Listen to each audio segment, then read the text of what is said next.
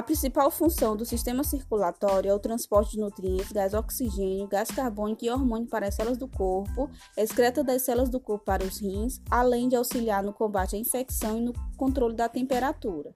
O sistema circulatório é formado por três componentes: o coração, o sangue e os vasos sanguíneos. O coração, localizado entre os pulmões, é um órgão muscular capaz de se contrair de forma involuntária. Possui quatro cavidades que se enchem de sangue, o qual é bombeado para os pulmões e para o corpo. O sangue circula pelos vasos sanguíneos, órgãos que formam uma rede de tubos espalhados por todo o corpo.